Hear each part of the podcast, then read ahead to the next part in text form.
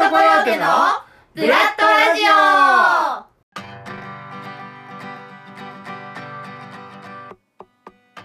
はい皆さんこんにちは。ブラッドラジオのお時間です、えー今回は私広瀬健がお送りします。座長のちょっと温度上げましょうか。第14回となりますね、えーそして、えー今年最後の俺の暑さをですね、まあ、聞いていっていただければと思います。じゃあ早速始めていきましょう。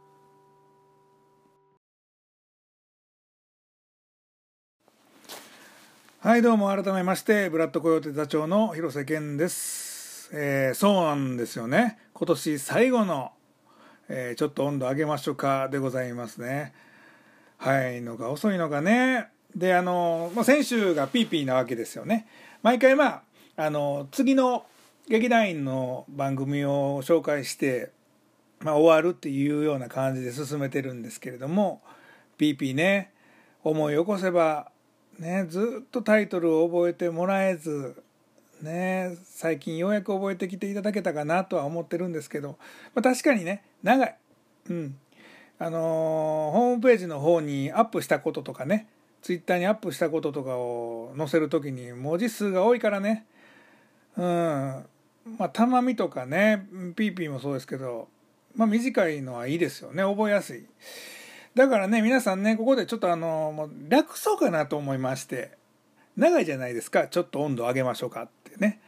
なのであのちょ上げって覚えていってください。ちょ上げです。ちょ上げだからねピーピーもねまだねあのしっかり覚えてないような雰囲気を醸し出しているようなところもありますのでちょ上げと覚えていってもらえればねいいかなと。だからもうちょ上げでいいですわ。もう来年からちょ上げって言おうかな、まあ、それはちょっとな。やっぱちゃんと正式なタイトルコールはせんといかんわな。うん。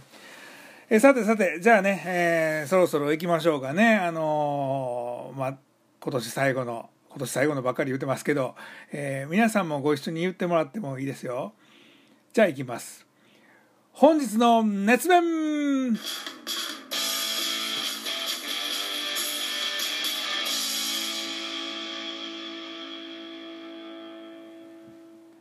はいあね。えー今回のテーマはクリスマスですよ。はい。クリスマスでいきたいと思います。いつもね暑い。暑いでしょ？でちょっとねあんまりにもね前回 GoTo とかのこと言ってたりとかしますけどね今日はちょっとねロマンチックにロマンチックかな？まああの進めていきたいと思います。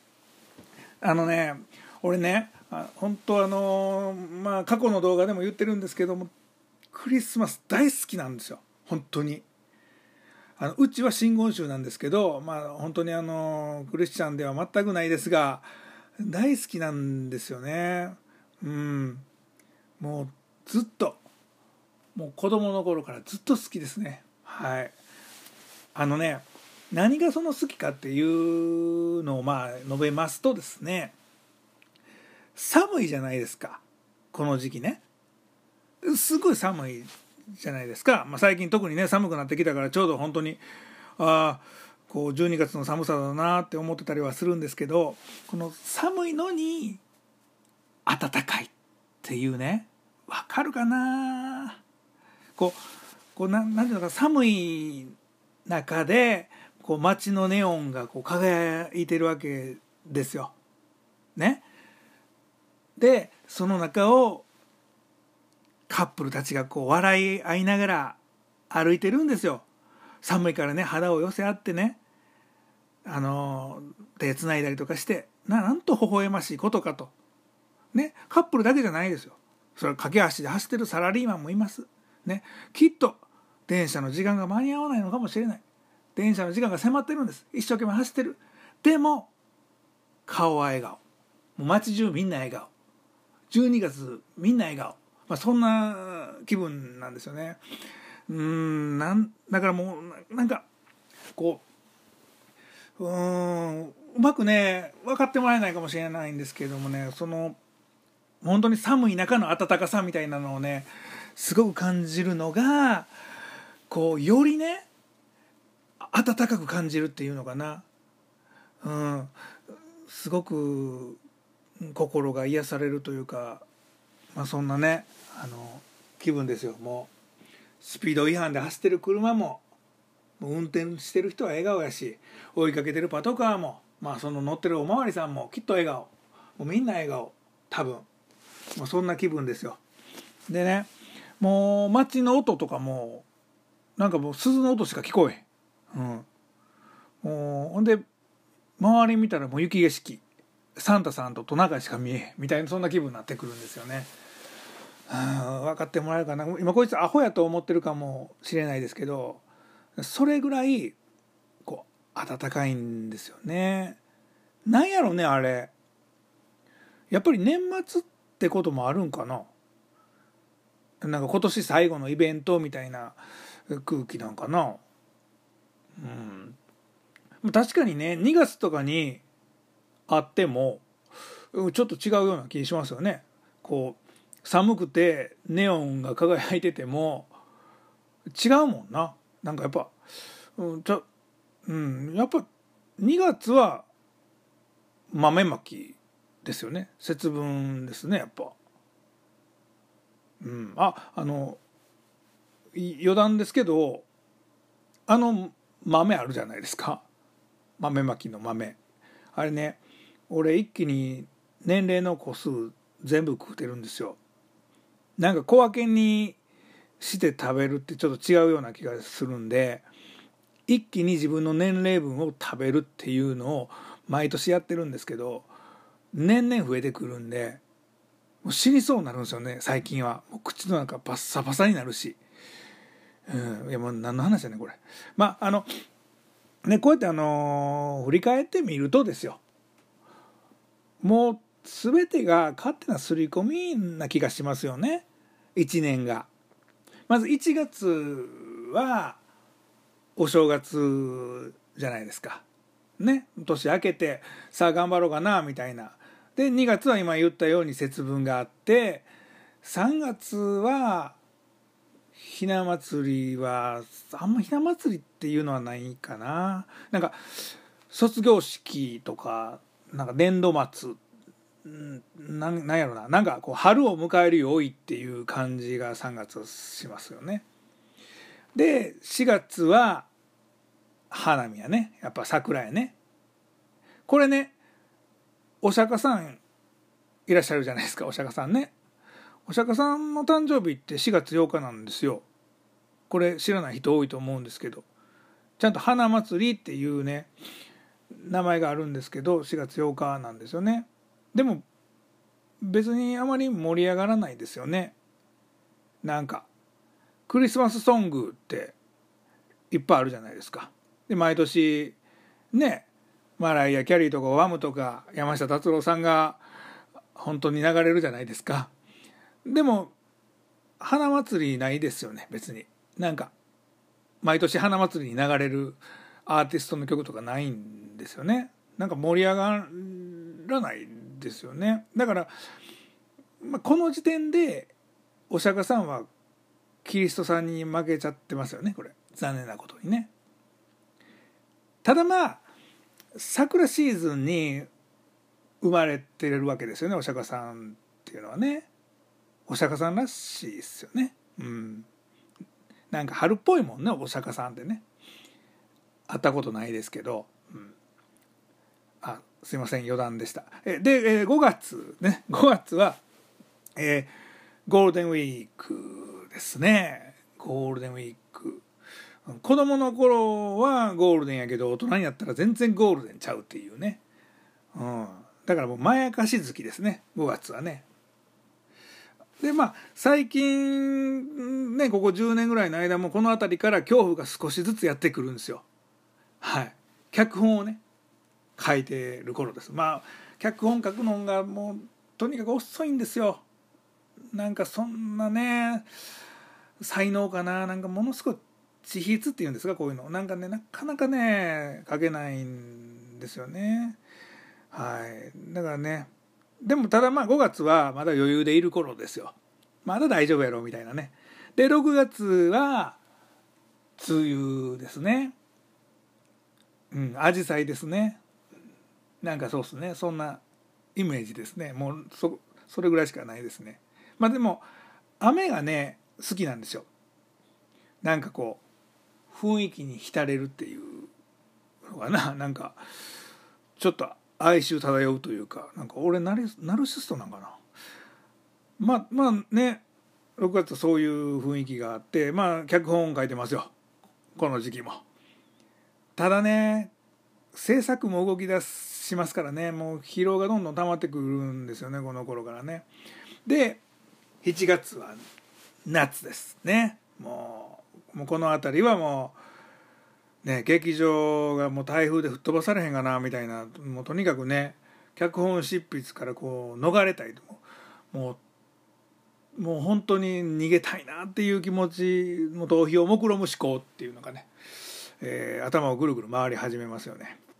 はいまあ、実際ねあの燃やすとかそういうことはしないですが、はい、もう本当ね苦しい頃ですよ。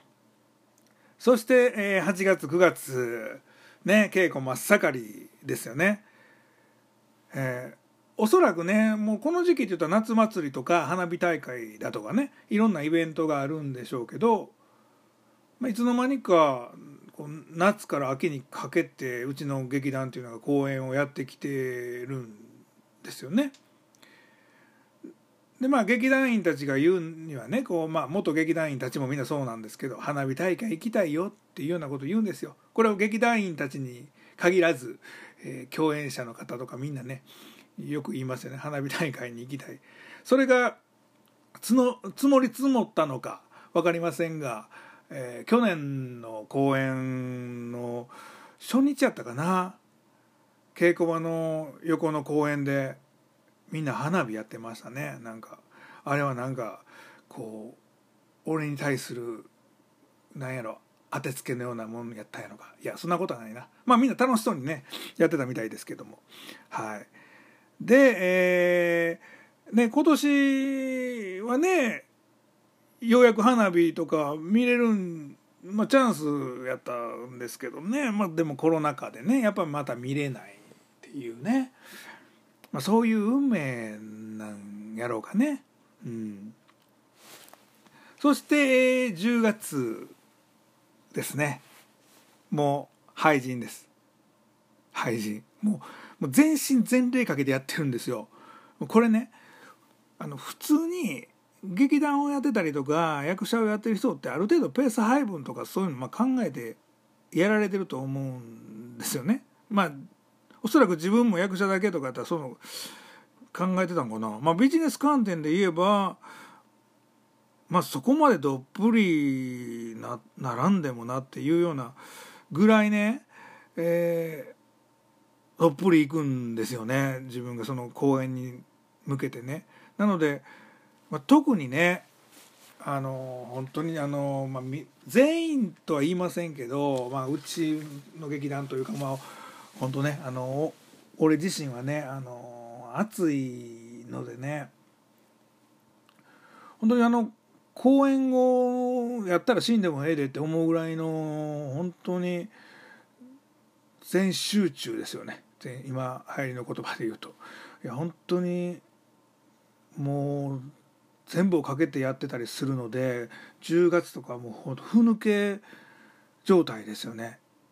急にその現実の世界に戻されたみたいな、ね、気分でこの時期ちょ現実に戻ろう戻ろうとしてるような、うん、時期ですかね。そして、えー、11月がこれまた、えー、誕生日がやってきます、えー、11月1日なんですけれどももうねこれね、まあ、これもいろんなところで言うてますけど大好きなんですよ。自分の誕生日が。はい、自分の誕生日大好きで変な話なんですけどあの365日の中で一番かっこいい日が11月1日だと思ってるんですよ。なんかフォルム的にもね。1月11とかじゃダメなんです。で1月1日もちょっと違うんですよね。やっぱりちょ11月1日っていうところにこうかっこよさを感じておりまして。で、えその11月1日というのが星座でいうとさそり座なんですがこれまた12星座の中でね一番かっこいいのがさそり座やと思ってるんですよ、まあ、これもフォルム的にね。はい。だからもうあサソリ座もいいわなと思いながら。で、えー、これ干支はね僕あのイノシシなんですけどこのイノシシ年っていうのもこの干支の中では一番かっこいい干支やと思ってたりするんですよね。はい、ででですよで血液型もあのー、まあ ABOAB かのその4種類の中ではあの A のフォルムが一番かっこいいと思ってるんですね。でずっとまああの大型で生きてきたんですけど人間ドックで A 型だということを判明したので結局俺 A 型にななれたんですよね。っていうことで俺もうコンプリートなんですよね。全部大好きなんですよね。はい。まあまあなんだこれ。で、えー、12月ですね。12月ははいクリスマスでございますね。ね。うん。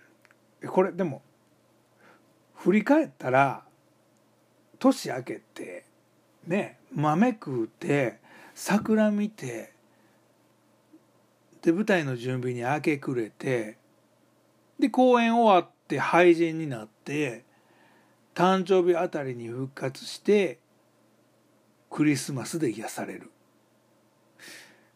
なんかなんか俺の一年切ないなこれは。これちょっと切ないな。うん。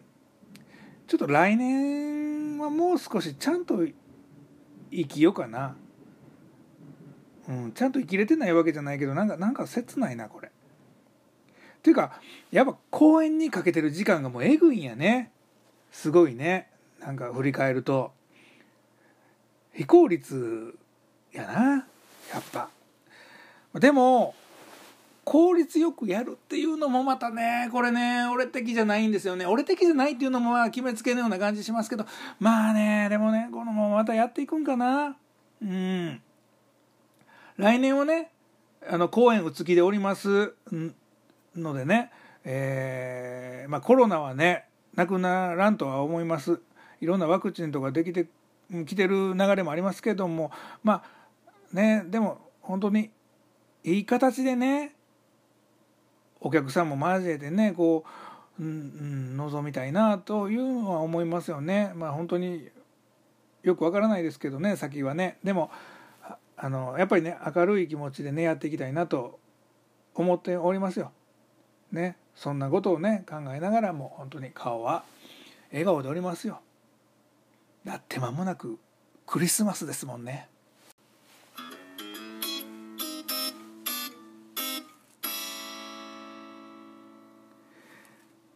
はい、座長オンザストリートのお時間でございます。えー、このコーナーはですね、最近の、えー、私の状況を語るコーナーでございます。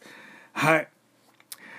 えっとね、あのー、最近ね、ちょっとまた模様替えをね、やってたんですよね。うん。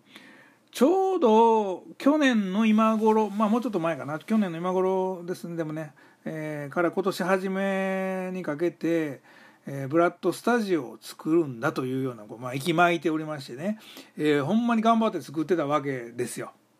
あの、まあ、自宅の一室をね、え、頑張って。で、まあ、せっかく作ったんだけれども、まあ、コロナのこともあってですねあんまり、ま、みんなで集まることができなかったわけですよ。ただまあ動画も何個か上がってますけど何度かねうちに劇団員が集まったんですよね。はい、でただこれってね実はすごいことで昔からの友人はもうみんな知ってることなんですけど俺ねあの極力人を自宅に入れたくないんですよ。てかもう入れない。本当に、えー、東京にいた時ももう入れまあ入ってる友達とかもいましたけどでも基本的にも入れないですよね。言い方は悪いんですけどこう自分のこう何て言うのかな落ち着ける場所というかそういうパーソナルスペースに敵をにさらしたくないみたいななんかうん、そういう気持ちになるんですよね。だからもうほぼやっぱりもう一人の世界っていうのを守りたいっていうような気持ちになるんですよね。ただまあ今回そのブラッドスタジオっていうふうにまあ銘打ったっていうのもあったしあとまあエミのね家が比較的まあうちから近いところにあるのでいつもねエミも俺も稽古場まで行くのは遠いわけです、まあ、大阪まで出向いてるわけでね。だからまあ少しはね楽したいっていうのもあったのかな、まあ、そんなこともあってまあ作ったわけですよね実際ね。でまあ招いたんですよね。でまあ何度かあってえー、あの頃っていうのは、まあ、あのとあの頃っていうのはだいぶ昔みたいけどまあ飛鳥もねその頃いたので4人のね女の子が一気にこのパーソナルスペースにですね、やってきたわけですよね。でねこれねあの実すごく恥ずかしいに恥ずかしい気持ちになってきてたんですよ。みんなこう収録してる時にあなんかすげえ恥ずかしいなって思ってうんなんか裸見られてるみたいなうんまあねみんなからしたらもう何とも思ってないんでしょうけどねあのうわこんな本が並んでるとか普通になんかねあの子供のような感想をくれてましたけどうんでもねすごい恥ずかしかったんですよ実はもうねカミングアウトですねでまあそんな1年が経ったわけじゃないですか。まあ、集まこれがな集まれなかったことが良かったのかどうか分かりませんけど、まあ、とりあえずね1年ぐらい経ってきて私このブラッドスタジオ破壊しましてね。はい。破壊？破壊っていうのかな。まあ部屋をまた大改造したわけですよ。ちょっともう11月あたりからですね、えー、改造始めてたんですよね。もう DIY とかそういうレベルじゃないですよね。年末に向けていつもなんかこんなことしてるようなね妄想値とか超えてますもんね。あのー、ね庭作りも今年はしたしもうなんなんでしょうね。日曜大工どころじゃないですよね。この騒ぎ方はね。本当に。もう家を俺作れるかもしれへんっていうぐらい頑張ってましたね。はい。でですねあのブラッドオフィスが完成したわけですよ。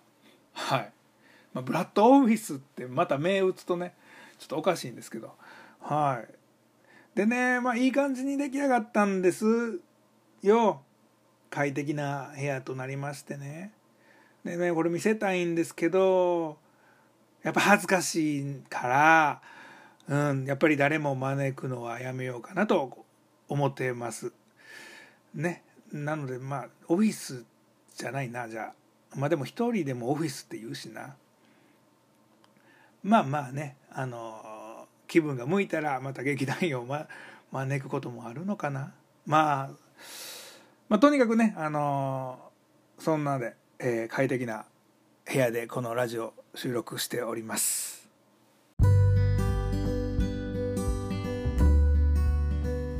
はいというわけでお別れの時間が近づいてまいりました、えー、今年もありがとうございました、えー、ブラッドラジオをね立ち上げて1年経とうとしてるわけですけれども、まあ、コロナ禍でな何もせずそんな中で唯一、うん、やり続けてきて、まあ、劇団員とね、うん、唯一つながれる場所やったなって思います。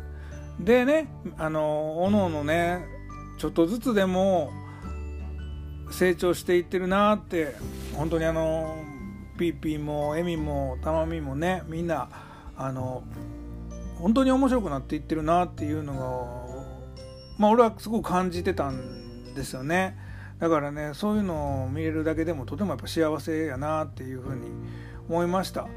あの、ね、何かを学ぶためには自らが体験する以上にいい方法はないっていうのもそアルベルト・アインシュタインが言っておりますけれどもね。あの本当にそうやなと思います。えー、今後もね、えー、本当になんかいろいろね自分が体験していくっていうことを心がけてね、え、もう50手前ですけども、えまだまだ、ね、頑張ってやっていきたいと思っております。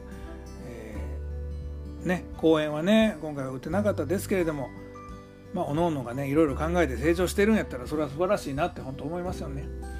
はいで年内はねあと1回ということになります。えー、エミザワールドですね。えー、劇団最後の、えー、今年最後のね締めくくりとして笑みに全て委ねたいと思いますねいやきっとねもう笑みのことやから素晴らしい神回となることを期待しつつね、えー、私はこの今年の座長のちょっと温度上げましょうかを、えー、締めさせていただきます。えー、エミ、えー、次回本当よろしくお願いいたします。ということでね、えー、最後までお付き合いいただきありがとうございました。広瀬健でした。